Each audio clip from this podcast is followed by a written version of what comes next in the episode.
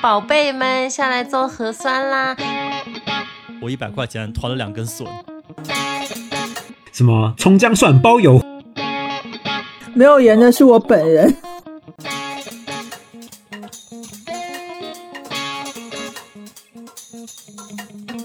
这里是西站广场。各位听众朋友们，大家好，欢迎来到这一期的西站广场，我是广场大爷。我是甜妹布朗尼，我是胖头鱼，我是大卫。哦，你竟然还记得你叫甜妹布朗尼？对呀，我就说了以后要做甜妹。好，那这一期又是一期我们四个人远程录制的节目，因为我们现在还是封在家中，从上次的封在封在小区到现在的足不出户，我已经是第三周了，第三周已经快结束了。我好像马上就一个月了。就你们要不要讲一讲，就是在这之前封的心路变化？我先讲我的，我就觉得就一开始一开一开始说要封的时候，他就觉得哇靠，哪里都可能哪里都会封，但上海肯定不会封的。你想上海就台湾人心中的上海，你知道上海是那种就台剧里面最后说啊你要去什么亚太总部中心了吗？你要高升了吗？升去哪里？我要去上海工作了。然后就上海每个都是那种。就是车水马龙啊，然后那种金融中心的感觉，就台湾就是带光环的那种。对对对，就就是台湾人心中的光环，就是就是在在整个大陆所有城市里面，嗯，然后这这是说要封，我就觉得啊，上海就是就是占 GDP 那么高，怎么可能封上海？然后第一天开始封，想哦，就封两天吧。然后第三、第四天就觉得啊，又要做做核酸抗原，算了物资也还够，那那那就那就下去做吧。然后第四、第五天中间解封一下，赶快出出去外面买物资。然后六七天。就开始想骂人了，你知道吗？然后后面开始一一路疯，就是从开始愤怒到现在开始麻木了。我记得两周前我们录的时候，布朗尼他们刚刚接到了新的要隔离的通知，他还很绝望。我觉得正好从那个时间点开始，一直到现在，这个心路历程是完全的不同。就从大卫刚说的有点绝望、愤怒，到后面看到数字每天几千到一万到两万这种，有点有点无感，再到前一段时间有。很多的军用飞机从我们小区上面飞到虹桥机场，让大家觉得哦，可是可能是国家队来了，国家队要解救我们了，可能看到希望了。到现在好像过去了大概一两周时间，好像又回到原来的这个死循环了。看的每天数字还在增，就感觉已经有点内心躺平的感觉了。我最有劲的是我们小区有一个做医美的朋友，开始是在小区里面业主群里面最激进的，天天在。抗议这个隔离政策、风控政策，说他被封在家中，他的员工、他的店面租金、他的房贷，每天都是好几万的成本，然后在在群里怒骂，到现在就在安抚所有其他的业主说：“哎，大家不要急，可能还要一段时间，我们好好下去排队测核酸。”就感觉整个人就像被 PUA 过了一样。对啊。他这种还算是正向逆转，还有像我这种负向逆转，就一开始在家的时候还觉得自己是一个宅家的精致都市丽人，是不是？就是还是会把这该咖啡该喝还是喝，是吧？澡该洗还是洗，身体乳、发膜什么一样不落。到现在开始摆烂，到两天都不想洗一次澡，我简直不知道哪一天才会出门，才会重见天日。但我唯一距离上次录音做到的就是，我真的去买了一个 PS 五，然后就开始家里没日没夜做起了宅女，就打游戏啊，实现了一个。小目标，从一个都市丽人女性变成了一个宅男，变成了一个就变成一个肥宅，油腻死宅男。可以了，这么多形容词。他刚还他刚还说他是甜妹布朗尼，其实他是油油腻死宅男。这就是我们在直播里面看到的，好像是一个光鲜甜妹，其实背后是一个抠脚大汉。不是，各位听众抛弃幻想，甜妹布朗尼现在是甜腻布朗尼，就是可能还有一些油，就在家里就。就不知道要干嘛，而且其实上海唯一解封的，就是我们小区唯一解封那天，我还去重新烫了头发。现在想来，这个钱真的是很浪费，到底要干嘛？没有必要啊！我可能到五月都出不去，甚至还在网上买了很多春装，反正也不发货。当时想啊，没关系，很快就解封就会发货啦，春天还是要过的。OK，现在可能就是全部都退掉了，然 后要么就是解封已经夏天了，要么就是出去也不能去哪里玩，这些衣服都许都不用再买了。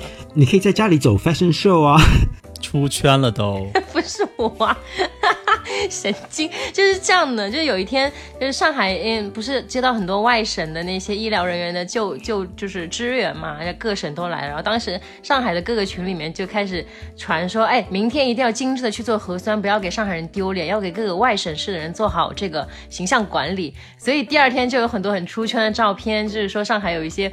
呃新潮的人士穿着精打扮精致去做核酸，然后就有一张照片很搞笑，然后里面有一个女生，她穿的那个呃一字肩的裙子，然后戴了一个头巾、墨镜和口罩，就就我本人都觉得是我本人的那种程度，真真的很像我。当我朋友发给我的时候，我想说，这难道真的不是我本人吗？然后。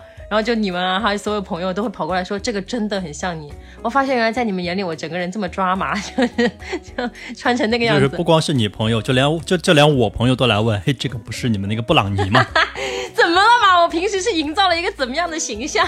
就说明我平时是一个精致的都市丽人，就没差，对不对？很注重这个场合的 dress code，核酸有核酸的 dress code。嗯，平时是，但但是现在已经是。其实没有，我就还是穿着棉衣棉裤下去做的核酸。就觉得这段时间就是有点挺魔幻的，就超级魔幻的感觉。我觉得从来没有哪哪一个月过得这么魔幻。有时候我在书房坐着坐着，看着外面说一一片春色，但是你又觉得外面是病毒在蔓延，这种感觉特别违和，就一刹那有点恍惚。我为什么会坐在这里？我看我看外面树上的鸟，我都觉得我是动物园里的动物，它是。它是高等生物，在外面看我。现在我们足不出户嘛，那天志愿者就丢了一块肉在门口，然后网友又在说，就像动物园喂狼一样。对啊，就是就是那个丢一块肉那个，就是现在发菜发的也七五花八门。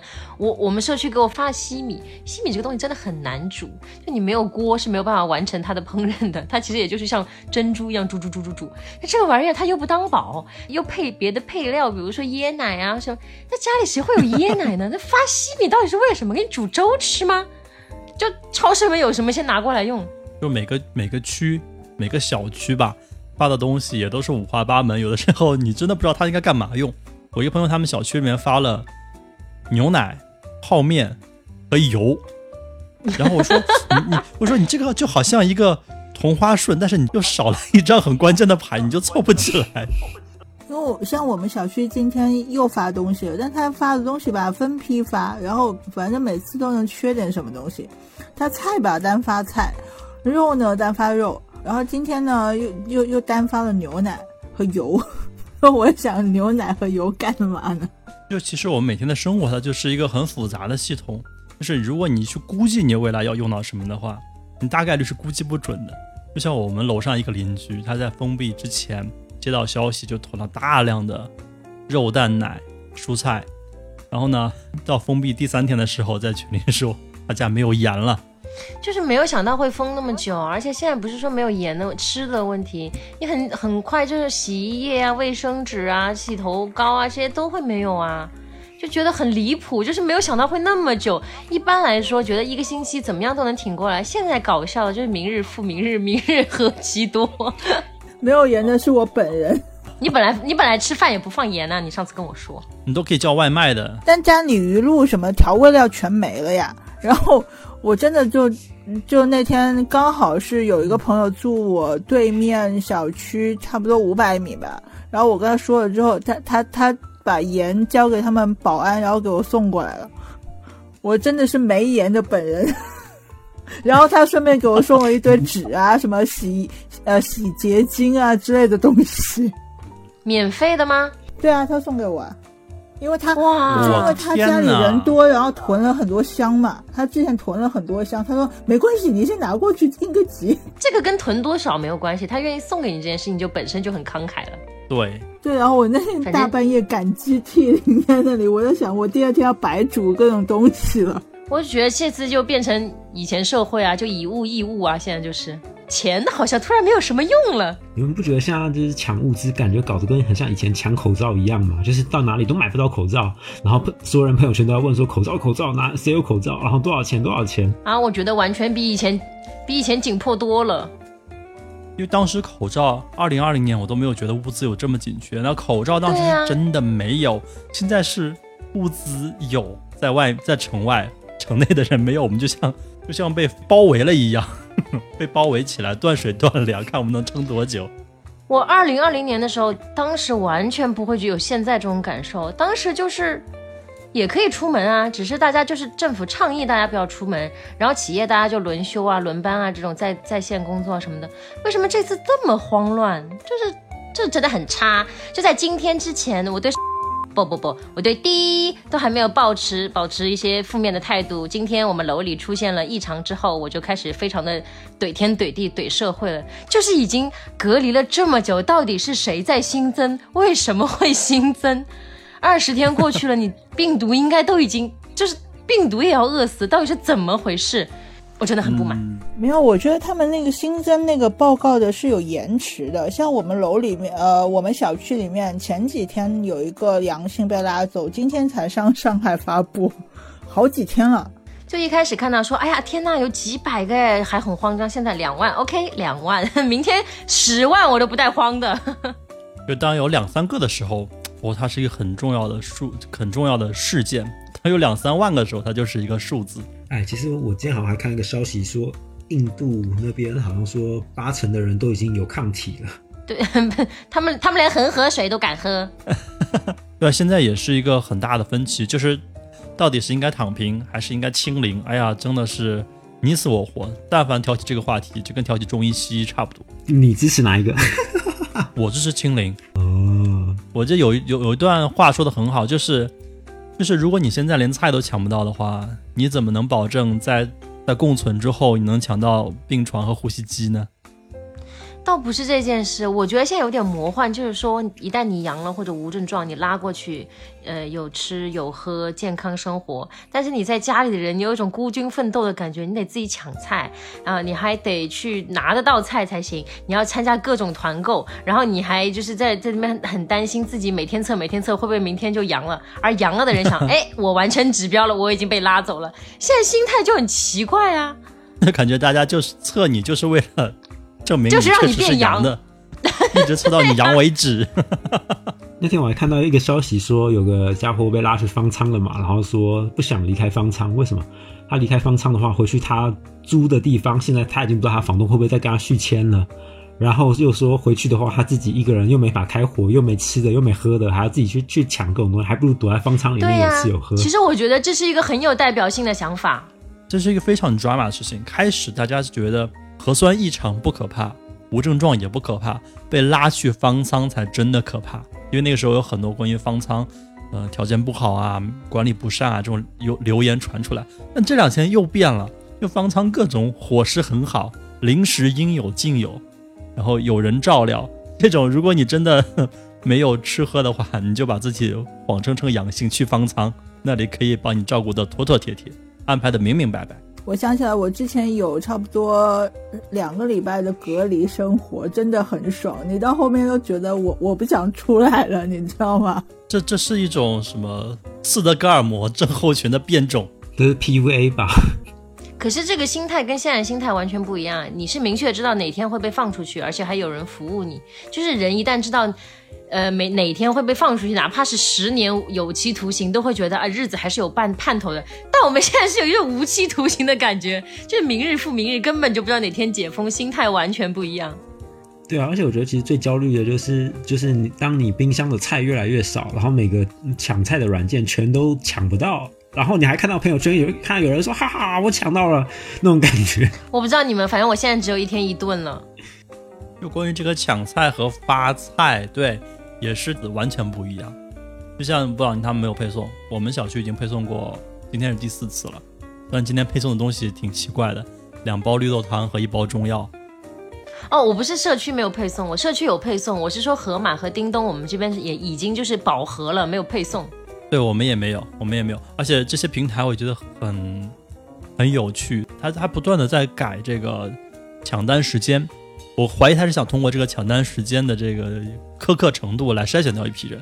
原来是每天晚上九点钟，就是还好，然后忽然就调整到第二天早上六点钟，结果很多人五点半要起来开始准备抢菜，所以我的朋友圈开始从晚睡的人可能是十二点一点可以发朋友圈，然后第二天紧接着就是两点钟又有人开始发朋友圈了，有些人就直接索性熬夜熬到早上抢菜。而且你知道，你刚刚不是说五点半、六点嘛，然后他还跟你讲八点半还会再有一批，所以你六点半那波没抢到之后，你又会有一个期待说，啊，我八点半会会不会抢到呢？然后等你等你等到八点半，你也没睡觉，然后八点半起来抢，然后什么什么毛都没抢到的时候，那心态就会炸裂了。哎，反正现在就是不是说抢菜这么那个，现在团购也也受各种诟病。上海就是太依赖大家，就就像好像就是呃懂事的小孩就没人疼的那种感觉，因为你民众自身的渠道也好，思维活跃度也好，这些都已经到达一个高点了，根本你自己肯定可以把自己给救活，我政府就有一点摆烂在这方面。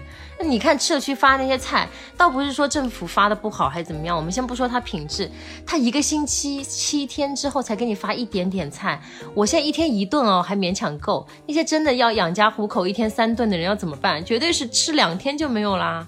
所以就是，那他大部分还是依赖你民众去自救啊。所以这件事情我本来呢倒没有那么愤慨，因为我觉得现在政府也不容易。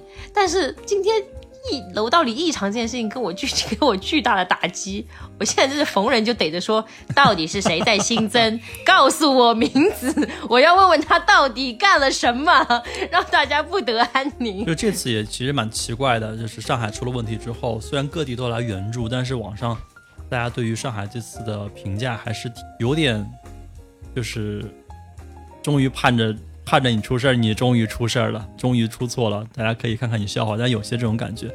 但是话说回来，我今天看了一个帖子，我觉得他讲的还是有点道理，就是说，嗯，这个城市呢，它一直是以经济带动所有的方方面面的。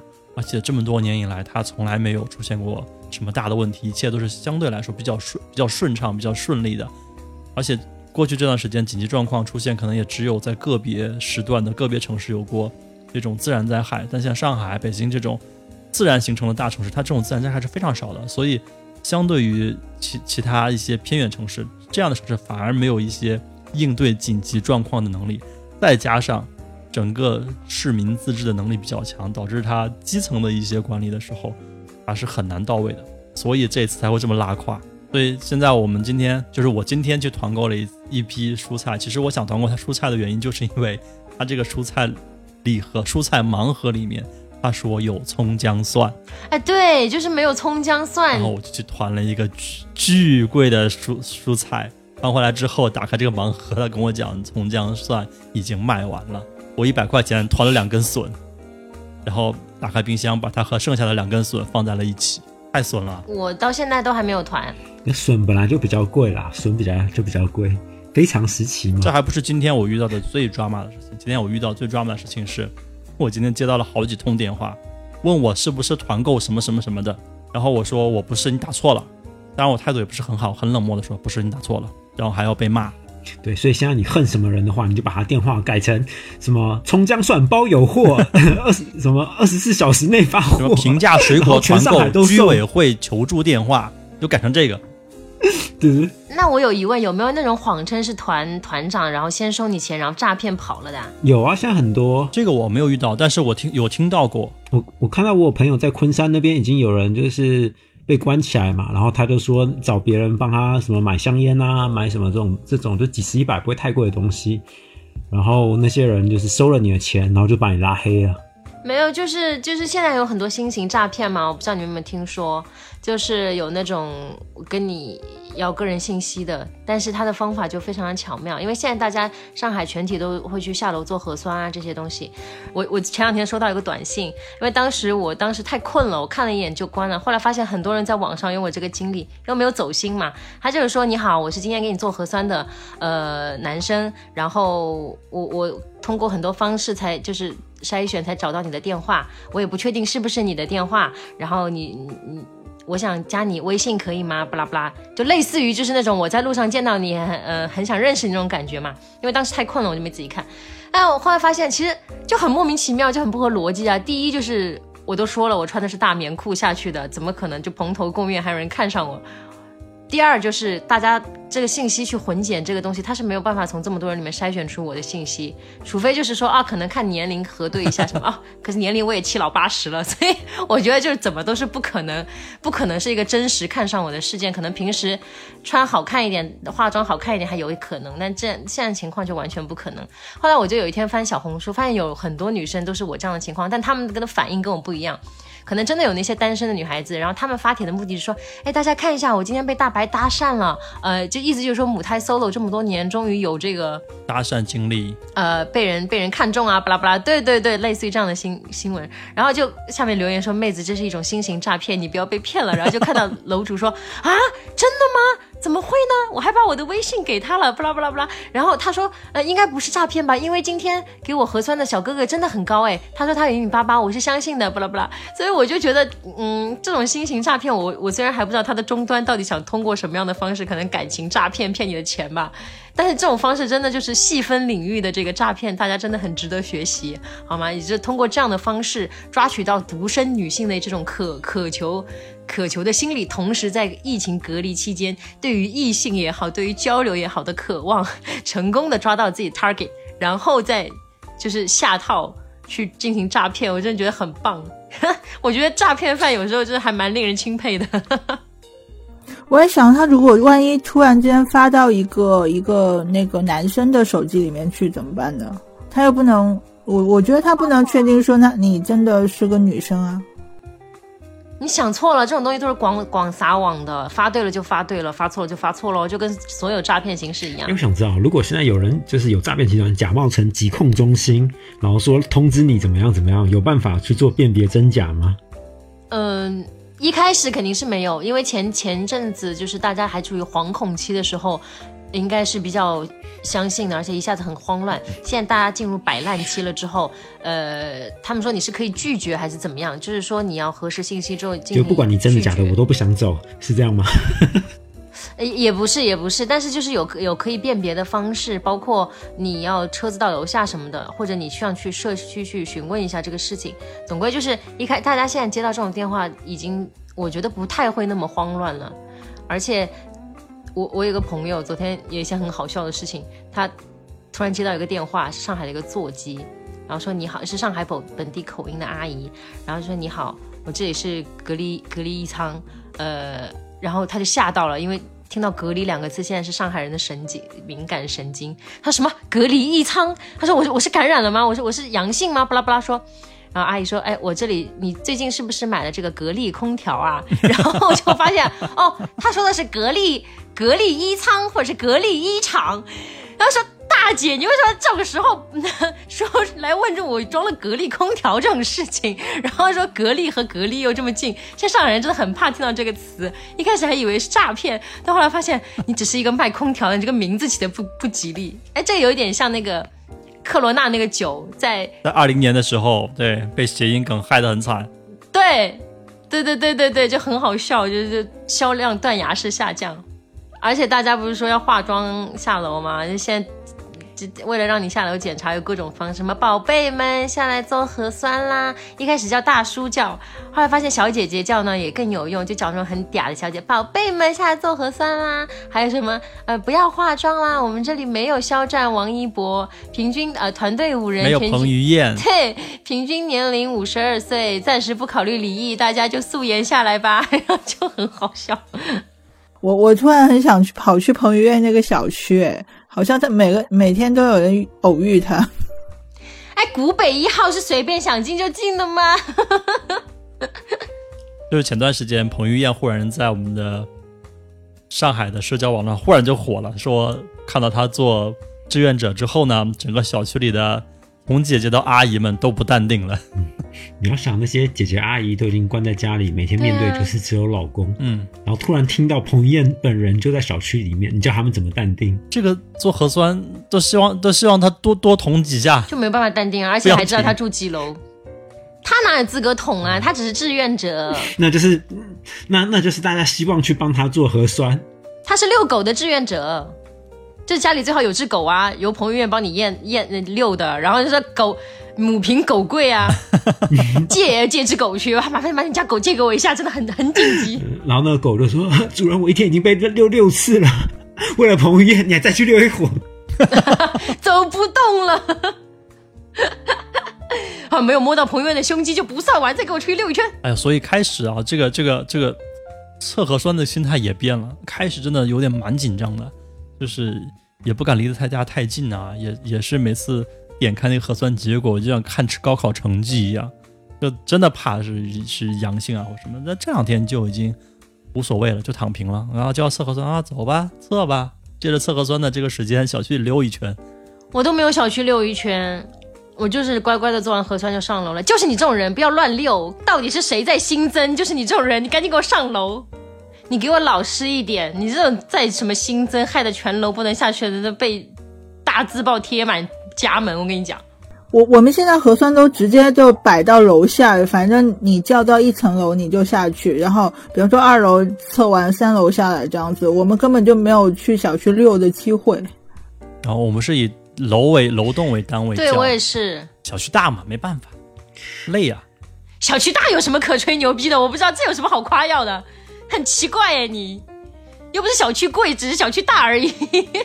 不是，大爷想说把他们小区小区的房价再抬一点嘛？我们小区房价够呛了，彭于晏那个有可能彭于晏那个不需要由彭于晏去抬好吗？彭于晏那个小区本来就很贵。已经到顶了，顶住了。说住汤臣一品的业主也在各种团购啊，还有一些装逼的说，哎，连汤臣一品的业主要团购的话，那这个经济就是什么上海就没办法怎么怎么样的装逼，就是好像有自己很不接地气一样。那最后大家还不都是谁有牛奶团购群啊？这是分两个阶段，第一个阶段就是政府发的菜和水果，汤臣一品的业主们后来就没有就也不说扔掉吧，就拒收了，因为他们觉得品质可能不行。到现在还不是要问谁能把我拉到牛奶或者面包团购群 团一下？我前两天就昨天吧，那个永辉的大股东，一个姓徐姓女士，对，徐总，在群里发发发发消息说哪位朋友能把他哪位业主朋友能把他拉到面包团购群，然后大家还在说，嗯，确实是挺公平的。疫情一来，当这种紧急情况一来，大家都是一样的，不管你是好小区还是差小区。结果一天之后，人家发的视频，家里堆满了各种各样的纸、零食、海鲜、坚果，所以这个还是还是还是有有不一样的，还是不一样的。大家还去搜了他那个户型的房价，他那个户型的房价一亿五千万，我就看到他的视频里面有一个很大的旋转楼梯，喝 喝水晶吊。就是喽，这不是我们能想象的喽一般我看。到水晶吊灯，只会想这个打扫起来应该是挺麻烦的吧？都不需要他亲自打扫了。算啦，现在这个时期，无论你多有钱，都在家里待着。他们家阿姨应该也会封在家里的吧？你们操这些细节的心的意义在哪？是买得起一亿五千万吗？而且还有一个现象级的，我不知道你们看到，就是在朋友圈蹦迪的，就有一个视频号，然后他是蹦迪，经常我的天哪！就是我记得好清楚，四月一号那天有两批人，一批人在看张国荣纪念演唱会，另外一批人在云蹦迪。对啊，现在还有 Chainsmokers，就是有一个叫什么 Two D，我不知道怎么念，还是什么 Do D 什么的，呃，music 的现场一个视频号。然后他平时他其实一直做这个的，就是做各种呃，就是 live 啊，还有一些蹦迪啊、电音节啊，一些集锦啊，在线上做这个云蹦迪的。然后我其实第一批的时候我就发，其实不是四月一号，更早。当时呢，我发就是因为我觉得评论区太好笑了，上海人都在下面刷评论。那个时候还不是举蔬菜，那个就是那个时候还在问谁能够买到菜，什么什么要饿死在家里面，一些就是搞笑的吐槽。然后四月一号他再发新的蹦迪的 online 的时候，就变成大家甩起手里的大葱，甩起手里的花菜，就大家开始炫富，全被上海人包场了。然后今天。今天又开始蹦了，我去看一下评论区，他好像可能类似于这不要再捅鼻孔啊什么之类的一些欢呼声了。就上海人已经闲到把各个云蹦迪的现场都已经包圆了，就已经看不到刷了，大家都为此还有很多呃公众号去写了这件事情，变成一个现象级的事情，就几百万人 online 蹦迪。现在就是手机一转眼，你稍微稍微一不留神，就好几百条信息，各种群、各种人，包括我最近我被很多可能至少半年以上的人不联系的人开始陆陆续联系。今天早上我收到一个我的初中的同学给我发来一条消息，就是说好久没联系，但是觉得这次上海还蛮严重的，问问问一下你那边还好吗？有什么需要帮助的？然后这样的信息是女女生，然后就这样的信息收到感觉有故事哦。咦，你看，八卦的气息。我说哪儿了？我就说哦，陆续收到很多这样的信息，我一般的回复，我一般回复就三个字，能能吃饱。我们不 care，我们不 care，我们只 care 是不是女的。这就是现在最真实的写照，能能吃饱就已经是 你你这个体型看起来确实能吃饱。就已经是很不错的一个待遇了。但是也有人说了，说平常的时候一个比一个叫着说要减肥，真的疫情隔离起来了，少吃一顿都要跳起来。对啊，而且就大家呃大半个月都没有吃什么奶茶、炸鸡啊，结果一个个还是胖墩墩、胖墩墩。对啊，所以奶茶炸鸡不应该背这个锅。哎，我其实我有瘦，我有瘦，一天一顿能不瘦吗你？一天一顿是几点几点吃的啊？就早上七点吃到晚上八点半呢，也是一顿啊。没有没有，就刚开始的时候，疫情刚开始的时候，我大概是下午四点钟，早上起来喝点水，吃点饼干什么，然后下午四点钟吃今天最划算的一顿饭，就是、呃、下午四点钟开始吃，就是晚上也不会饿，就白天也不会太饿，四点钟吃的也不会太饿。但最近可能不知道是为什么吃的太少还是怎么样，十二点就饿到不行，所以我会在一点钟完成我今天的一顿饭，然后晚上的话可能喝点牛奶或者是吃点饼干什么就过去了，就正餐就没有了。这就是现在上海的生活。这已经是现在上海比较好的生活了。对，这些都是零食。就还有饼干是吧？你还有牛奶呢。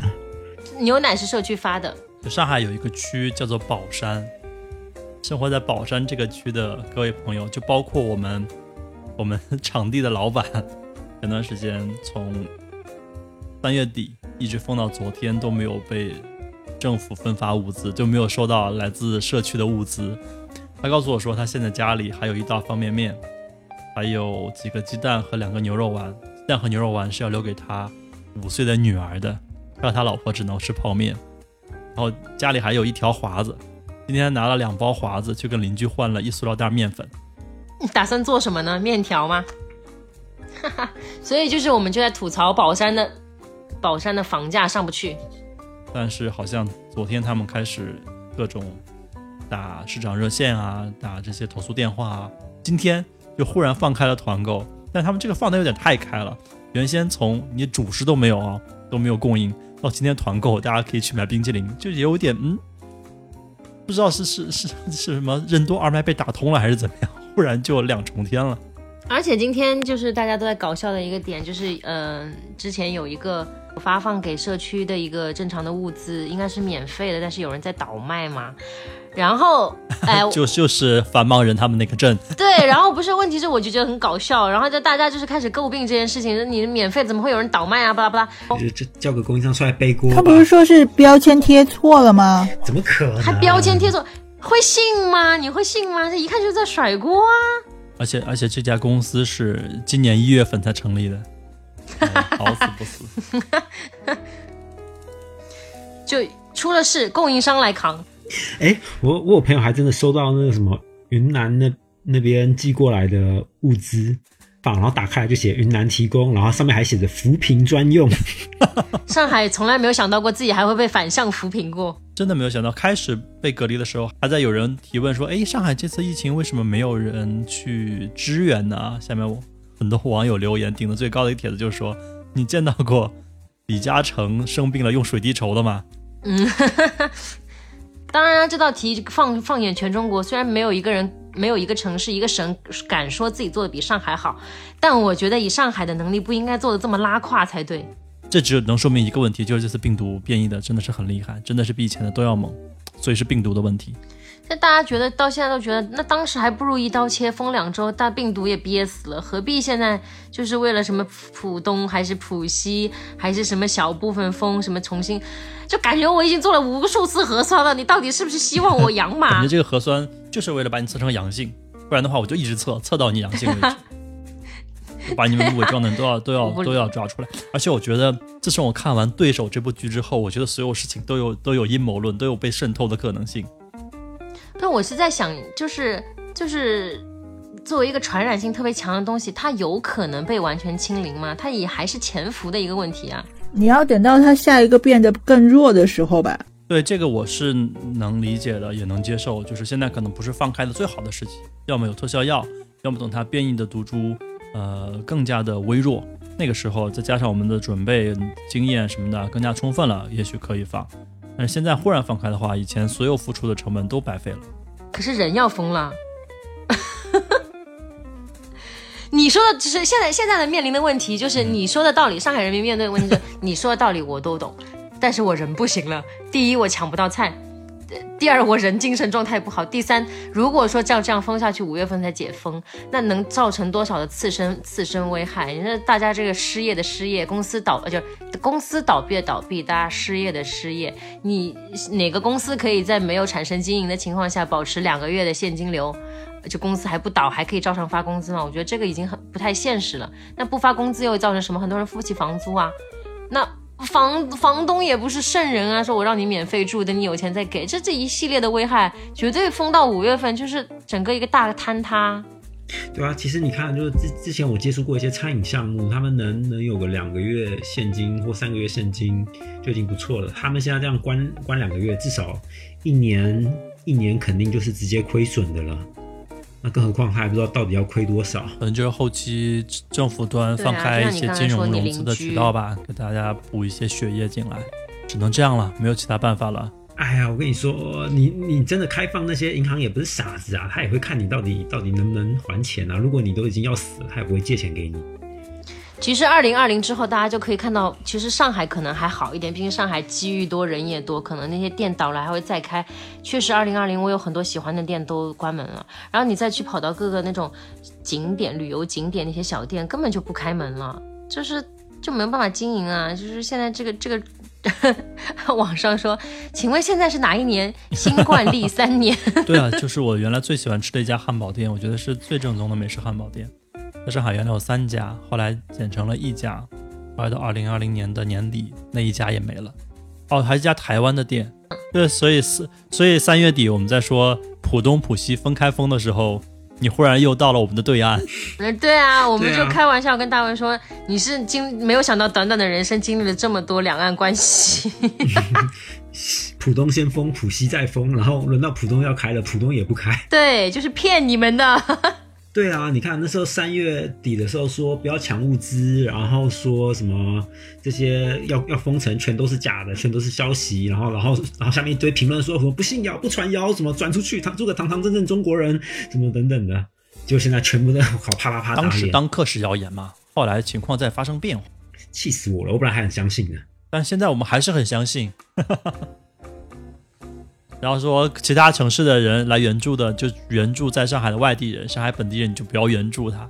就这个仇恨感觉是刻在不是仇恨吧？这个情绪，对这种情绪就刻在骨子里的。就像我之前说的，这个这个之前上海人做的很不好的点，就是没有把自己这个标签彻底的一个撕下去，任由其发展。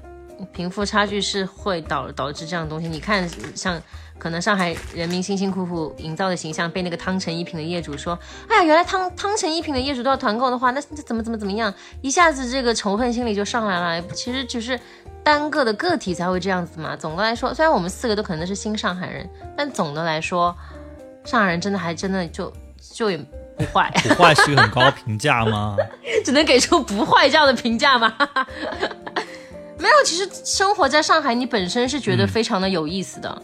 就是无论你的物质生活、精神生活全部都非常的棒，但是说你说呃一些历史原因或者是造成的一些问题也好、矛盾也好，这个东西它不可能，它当然会随着时间会消淡，但它不可能一下子就消失啊，那还是需要很多东西去佐证说我们没有这样嘛。那这次疫情就是大家看上海笑话这件事情，我觉得上海也是值得反思的，平时是立足了怎么样一个形象在别人面前。对，虽然你很优秀，但是你人缘不好，这也是一个很大问题。就是我孤立你们所有人。哎，可是你们有没有发现，每次就是那种，就是不管是呃大陆的电影啊，或者是那种宣扬的影片啊，每次讲到中中国，然后怎么样怎么样，到最后一定都会有那种外滩的那一片。这它代表经济繁荣，代表经济繁荣。这个倒不是跟上海无关，因为你要如果北京代表的是古的话，那上海一定代表的是金。我觉得它代表不是金，不不光是金，它代表的是开放，就是有中国的，有外国的。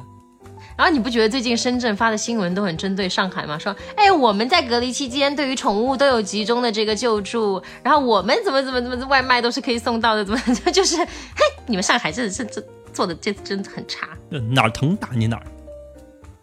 因为这次的基层管理确实出了一些问题，嗯，再加上上海的这些民众他的自主自治意识还是很强的。他第一能挑你毛病，第二呢，他也能自己把这事干好，所以你还拦不住他。他真的想自治呢，还真不好。哎，那这那那句 can you 他 up 就做不到，没法说就就没有办法来 diss 他们。现在有但我就是很多 can 啊小区，啊，我周围已经有很多同事，他们的小区已经开始实现志愿者加一些呃带头业主去做自治，然后去撇开居委会。一方面，居委会也确实没什么人，可能三五个人就要管好几个小区，他们也确实管不过来。加上呢，呃，说实在的，这个基层管理人员这个能力和素质确实和这些业主们还是要有一定差距的。网上调侃呢说，一群智商五六十的管一管一些智商一百以上的人，这是没法管的。但你话又说回来了，在正常时在正常时间啊，这非特殊时期，给你去做一个街道的这个负责人啊，或者是基层的这种居委会的这个管理协调人员，你这高层次的人才你也不会要去的，所以你也不能怪，因为他这个岗位本来就不是不是来处理这些非常时期的事情，所以呢才会有这些业主自治。其实，在这个过程中，他们已经非常辛苦了。毕竟你没有人可以做到让每个人都满意。你想，一个小区几千个人，这再小的小区，我觉得也有上千个人吧。然后，那大家对于这件事情肯定都是嗯看法都不一样。你想做的，本来众口就难调，加上服务这个东西，大家对于服务标准的一就标准又不一样。那肯定就是没有办法玩到尽善尽美。其实他们在这个过程中非常辛苦嘛，也也也也也，其实这个工作首首先收入大家都知道不会很高，在这样的情况下又是一个高强度的工作，我觉得大家有时候也太苛刻了他们是一。个常规时间的呃基层协调员，那特殊时期呢做的工作已经不是常规时期的同样的工作了，内容完全变了。加上像我们这些原来不做饭的人，现在不光要做饭，还要囤东西，那这个就像是一个资源挤兑一样的。这个再强的运力，这个时候也不行了。嗯，对啊。那包包括对于食物的标准不一样，你你吃肉，你觉得肉就可以了，人家非要吃 A 五的肉，这就是没有办法去平衡的。我觉得大家还是要在特殊时期相互体谅一下。可以收尾了吧？可以啊。所以我们一方面能看到，就像一些人恒的小区，这次也成了标杆嘛，就是他们在做业主资质的时候，还出了业主手册，已经细节具体到，呃，哪些有特殊技能的业主去照顾一些有特殊需求的人群，包括心理心理疗愈，包括小孩的这种呃学科和非学科的教育，老人的看管，几点换换一班，哪些人是哪哪一班的匹配的都非常好，基本上实行了自己小区内的内循环。那有的小区你能看到，就是可能就业困难，食品配给也不到位，各种有有疾病、残障或者是年龄大没法上网的老年人，可能生活的就非常窘。当然，这个已经不是最困难的时候，我觉得最难的时候可能是上一周，就大家还在嗯不断去调配资源，不断去适应这个特殊时期的时候，现在应该已经不是物资上不是最困难的时候。可能上以前大家没办法想象上海作为一个超级大城市停摆是什么样子，我们也是见证了相当相当可贵的一个历史就就。很像二零二零年的时候的武汉，那时候看到一些关于武汉的视频，什么这个城市按下了暂停键，我们期待它会重启，什么热干面加油。就忽然想到，哎呀，我这个这个感觉一模一样的这个剧情，在上海又来了一遍，又又亲身经历了一遍。我有一个武汉的朋友他最吊诡，他经历了两次，哦，我我在抖音上看到一个男生，他武汉经历过，然后河南那次他也经历了，然后上海这次他又经历，嗯因为他是湖北人，他在河南上学，所以前两年在上学，然后现在毕业到上海来上班，结果又经历说，他是没有想到可以经历过这么多次隔离，他已经对囤货已经驾轻就熟了，和那个被原子弹炸过两次的人是一样的。就就就已经饿出经验来了，就是怎么样去囤一些怎么不容易过期啊，巴拉巴拉之类的内容。就像有个段子在说，说若干年后，你养成了这个囤积的习惯，你怎么跟你的子孙来解释呢？你就说，怎么说呢？当年在一个和平时代，我在中国 GDP 第一的城市挨过饿，就很离谱，真的很离谱。那现在得到的社会警醒是，就是说，不是说要东西吃完了我才叫，或者说我开始挨饿了我才能叫挨饿，就是要有前瞻性。就不要弹尽粮绝了才会去。对这种东西，就是在这样的年代，对于这种食品居然还有那种短缺的危机感，才是最最可怕的。那就是今天一条热帖，不就是说，哪怕只是上海百分之九十九的人都是可以在一个正常度平稳度过的情况下，说只有百分之一的人确实有人在挨饿的话，那对于一个上海作为一个中国标杆性一样的城市来说，也是一件非常耻耻辱的事情。百分之一就是二十五万人，对百分之零点一也有两万五千人，对啊，非常大了已经。就非常庞大一个数据，你不能说啊，我百分之九十九都做得很好，那百分之一的体量也非常大，所以所以我觉得是，哪怕当年武汉也好像没有人说挨饿这回事情，那上海这次就真的非常的，就是唉。你也没有办法给一个评评结果，因为毕竟我们还在过程中，可能要到事后我们再去回顾这件事情的时候，才能说出个一二三四五好坏。那对于当下的我们来说，我们能做的就是，唉，耐心。当下大家是 我真的在在等待解封。恐慌到愤怒，到现在就是一声叹气，唉。没有，还是有那么稍微一点恐慌吧。像我虽然每天之前囤了东西，呃，团团购了一些菜，然后每天还是会习惯性的点一下叮咚，或点一下什么美团买菜啊什么，就各大就不管有的没的，我先点，万万一能送到呢？对，就像昨天就很神奇的一件事情，我我等到九点多随便一点那个叮咚，我竟然能能付款，我就觉得心里很爽。因为你那边是可以有可能有那个运力，我这边连运力都没有，我点开根本就就是说你配送的区域运力已满，或者直接就不配送。没有，我就点那一下，然后之后我再想，我想起来我还要需要买面包的时候，我就点不进去了，我就点那一下。你现在还在吃面包这种保质期这么短的东西，真的太奢侈了。我吃的东西保质期现在都有一年那么长。你吃什么？你你你你吃防腐剂吗？没有，就是什么。螺蛳粉之类。哎，我们今天我们今天有诺心的团购哎，还有咖啡嘞。好好，不要拉仇恨，不要拉仇恨。你讲现在点咖啡，你就是在麻烦志愿者。对呀、啊，你怎么能点咖啡这种这么重的东西？我发觉我们团购的东西都很奇怪，像像我们楼今天整栋楼团团了大概五十箱矿泉水吧。不奇怪啊，我也很需要水，我水喝完了。那为什么不煮水喝呢？不是为为什么一定要团水呢？那家里接个水龙头就好了呀。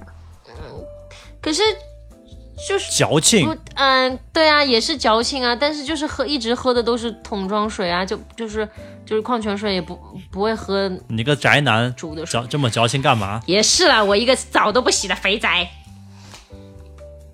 可能这个。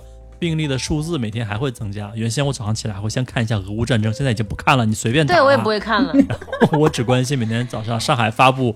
啊，你有没有觉得很有趣？我每天就看上海发布，它那个每天的那个格式都不一样。有时候嘛只写街道，然后一长串；有一天嘛又改革了，是那种拖轨的，就让你不用看那么看那么长往下拖，你可以分区然后脱轨。因为实在太长了，大家不会拉到下面的。他每天的排版都不一样，让我觉得很好笑。我觉得全上海人民都在期待那个数字什么时候能够到拐点，能够越来越少。我感觉应该不远了吧，因为该该塞进去都塞进去了嘛。我也感觉不会太远，而且大家已经调高了预期嘛，就是你只要五一以前能够啊，真等不到五一啊！我希望十一号能不能放我们出去啊？我觉得五一能够解决问题也好的，也是好的。肯定有五一了。我们现我们现在赌赌下一次，我们是是不是可以近距离？那我觉得不可以，下一次距离不就是下周吗？你闭嘴吧！我下周一定要出去，呃，求求了，我一定会认真戴口罩的。买了 PS 五总要多玩几周嘛？是啊，这要打通关，对不对？好，那就安定，这期就到这里。哦，祝大家祝早日出狱，世界和平。这两句话。这两句话我告诉你，用在现在一点都不夸张。大家现在都是世界小姐，我希望世界和平。我希望我们下次录的时候精神都还正常。我可能不行了，我撑不到那个时候了。你行的，你行的。P.S. 还没打通关。嗯，各各自散去吧，大家下次见，拜拜。